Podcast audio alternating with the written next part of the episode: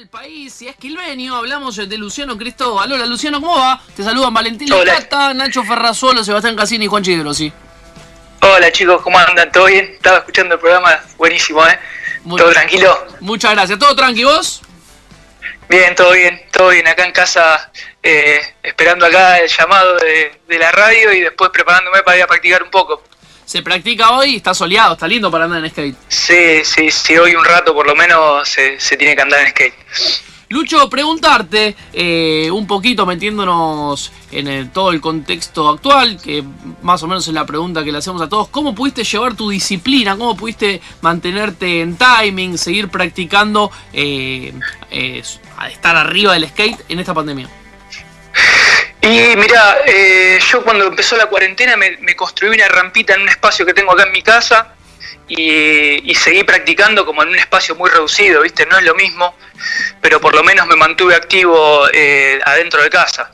Ahora después cuando liberaron los, los, eh, los deportes de individuales al aire libre, ahí me pude acercar a algunos lugares en la calle para poder practicar y, ahí como empecé a volver. De hecho, siento como que todavía no estoy volviendo, pero bueno, eh, cuando sos medio carreta vieja como yo, eh, cuesta un poco más.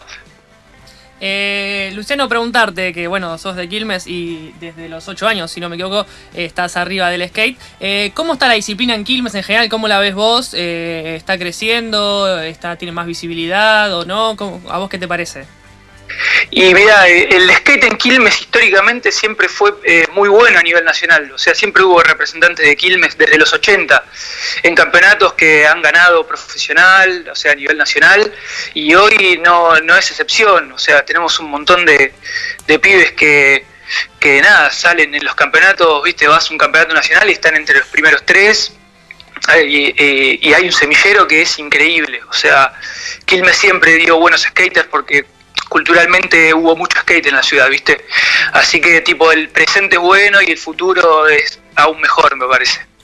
Luciano, mira, te voy a hacer una propuesta. Si a vos el día de mañana te dan cierta cantidad de plata o un puesto en, en- en algún lugar con influencia, ¿qué harías vos para eh, mejorar o, o promover el skate en la ciudad de Quilmes?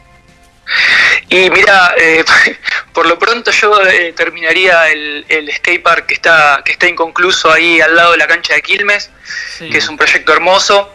Y ese sería el primer skatepark público de la ciudad y eso eh, ya así inconcluso lo están usando un montón de chicos y, y nada, ayuda a la disciplina, ¿viste? Eso es lo primero y después nada, la, eh, ¿viste? La inclusión de, de todos los chicos al tener espacios públicos es, es muy bueno para, para la práctica del deporte. El skate es una cosa muy individual y se va, los chicos van como creciendo eh, solos con el skate, pero necesitan un espacio para practicarlo porque es muy técnico, ¿viste? El piso tiene que ser muy suave, todo. Entonces, terminar esa pista sería como un buen primer paso. Lucho, sabemos que vos eh, estuviste por varias provincias en Argentina, varias ciudades y demás otros países. ¿Cómo ves eh, la disciplina acá en Argentina? ¿Está creciendo? Sí, no, el skate acá en Argentina está muy bien. De hecho, el último eh, skater del año, como así como el mejor skater del mundo del año pasado, fue Milton Martínez, que es marplatense y, y nada, está con un presente espectacular. Y hay un montón de pibes que, eh, corren campeonatos afuera y corren eh, eh, ligas mundiales que le va muy bien. Matías del Olio, después Mauro Iglesias, que es un chico de acá de Zona Sur también, que son buenísimos y, y tiene un presente increíble. Lo que pasa que a nivel deportivo el skate recién ahora está teniendo como un poco de, de visibilidad porque entra en la agenda olímpica en estas Olimpiadas que fueron suspendidas. Entonces, eh, recién se empieza a ver como a nivel deportivo. Siempre antes fue como una actividad media under y, y nunca fue, viste, tan como televisada y todo. Yo creo que ahora va a empezar a tener una proyección más a todo nivel, ¿no? No solamente local. Eh, y preguntarte también, nos comentaste acerca del skatepark público que, que está en desarrollo, pero hablando de los skateparks privados y, y- y también sabiendo que, eh, que estás dentro de la asociación de skate de Quilmes, el E-Park, por ejemplo, ya tiene un protocolo presentado, está aprobado, todavía no está aprobado, de, de- ¿cómo se ven de cara a lo que viene para, para empezar a usarlos eh, ¿no? de manera normal? Y verá, el, el EPARC tiene 18 años eh, funcionando y bueno, y ahora con esta pandemia se encontró con, con esta dificultad, pero bueno, presentamos un protocolo que la verdad que está muy bueno, es súper cuidado y, y como que no deja, viste, ningún detalle al azar. Y creo que los chicos ya tienen buenas noticias, lo que pasa es que ellos también aprovecharon el tiempo eh, en hacer refacciones en la pista como para salir a, o a la actividad de vuelta con, con, algunos obstáculos nuevos y con la pista como puesta a punto. Así que yo, yo pienso que cuando ellos terminen la obra eh, adentro de la pista ya van a poder arrancar a trabajar con el protocolo y todo. Creemos que tenemos buenas noticias con eso. Eh, todavía no lo sabemos, ¿viste? Porque esto es muy día a día y, y es muy de a poco. Nos costó acostumbrarnos, pero tenemos que entender que es así también. Lucho, para los que nos escuchan, porque uno conoce el skate y, sabe más o menos de qué se trata, eh, pero no es sola, o sea, detrás de, del skate hay, una disciplina muy grosa y, hay competencias también muy grosas. Eh, contanos un poco y, y contale a, los oyentes que, que están ahora prendidos a la radio, qué competencias a nivel nacional y a nivel internacional rigen el deporte. Y mira, ahora a nivel internacional, eh, como la, competencia como la, la más eh, grosa es Street League, que vendría a ser como un ensayo olímpico, ¿no? De lo que, de lo que se, de lo que se viene. Eh, después tenés el Vans Park Series, que es, es, sería como la otra categoría que se hace como dentro de, como si fueran bowls, viste, que son, eh, es todo transición, son los pibes que por ahí eh, pegan más aire, vuelan más. Los otros es como eh, imitando los obstáculos callejeros. Eh, después acá en Argentina vos tenés la liga la liga argentina y tenés campeonatos por provincias, también hay un montón de asociaciones que, que trabajan en sus provincias y, lo hacen súper bien y está bueno porque los chicos terminan conociendo el país, viste, terminan viajando a otras provincias y terminan con, conectando con otros skaters y de ahí bueno, vos tenés a un par que son buenísimos y pegan proyección internacional. Eso ya son pibes que manejan una maestría de skate increíble. Pero eh, con campeonatos acá en Argentina siempre hubo, siempre hubo liga y siempre estuvieron muy buenos.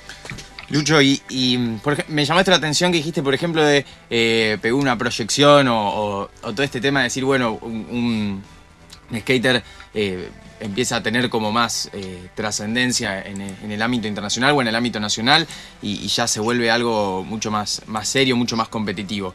Te pregunto, ¿cuáles son esas cosas que eh, hacen que, un skater empiece a linkearse con las competencias, que empiece a crecer, o sea, además de tener que desarrollarse deportivamente, pero digo, institucionalmente o, en cuestiones de, de, los patrocinios que en este mundo de, quizá también juegan un rol súper importante? Tal cual es lo que vos decís. Nosotros durante toda la vida, o sea, conocemos, eh, somos skaters patrocinados, ponerle a nivel clubes y a nivel instituciones. Eh, a nivel clubes no hay nada y a nivel instituciones mm. estamos súper verdes, o sea, no nunca hubo instituciones del skate tipo federaciones, o sea, siempre hubo, pero se disolvían porque también eh, viste, no hay, no hay un contexto como que una eh, el ámbito internacional, pero bueno, ahora está dentro del calendario olímpico, yo creo que le va a dar una seriedad y va a, requerir una continuidad de trabajo eh, un poco más importante. Así que por ese lado, el lado de, lo que son los campeonatos y las competencias, eh, va, en crecimiento eh, a tope porque se necesita. Después el skater, hay pibes que son eh, famosos a nivel mundial y por ahí no corrieron nunca ningún campeonato y solo filman partes de video por las ciudades y es como un, es como un tinte más artístico. Y son pibes patrocinados también que viven del skate y son deportistas pero pero no, no ganaron nunca nada ni están en ningún ranking viste entonces esa parte es como muy, un poco especial. Claro. Pero la, lo que diferencia a un skater profesional de uno que lo hace por hobby o, o sí, por hobby básicamente es eh, los patrocinios, ¿no? Porque si hablamos de otros deportes por ahí, que, que te contrate un club o que te contrate un equipo, eso es lo que te hace profesional, eh, capaz, eh, más allá de vivir de eso, obviamente, pero para los skaters es conseguir eh, los patrocinios y las marcas, ¿no? Tal cual, tal cual. Sí, sí, es, con, es, conseguirte un patrocinio y después los patrocinios hacen como, eh, tienen como cada, su, su, su, calendario de actividades y vos tenés que estar a la orden y al pie del cañón y para eso tenés que estar entrenado y tenés que estar a la altura de cierto nivel de skate. Pibes más chicos entran, entran adentro de equipos de marcas eh, como, como amateurs y después los más grandes, que por ahí son más consagrados, ya entran como profesionales.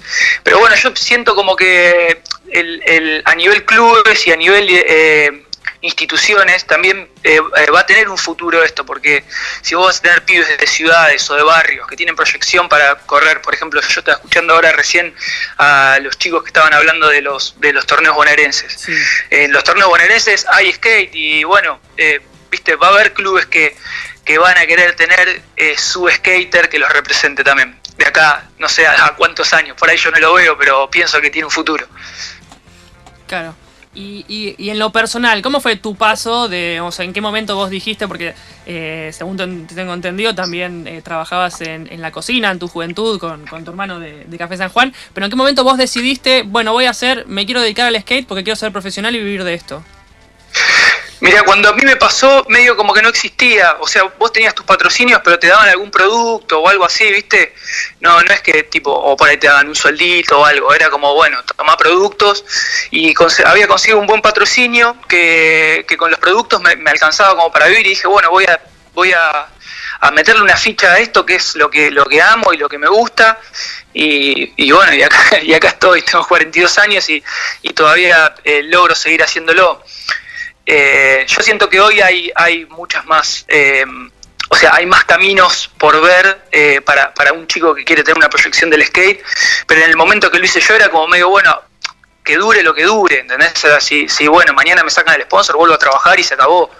Eh, no había una proyección, no era que vos decías, ah, tal pibe eh, ya es profesional y vive del skate hace tanto tiempo, no había mucho de eso, eran tres o cuatro.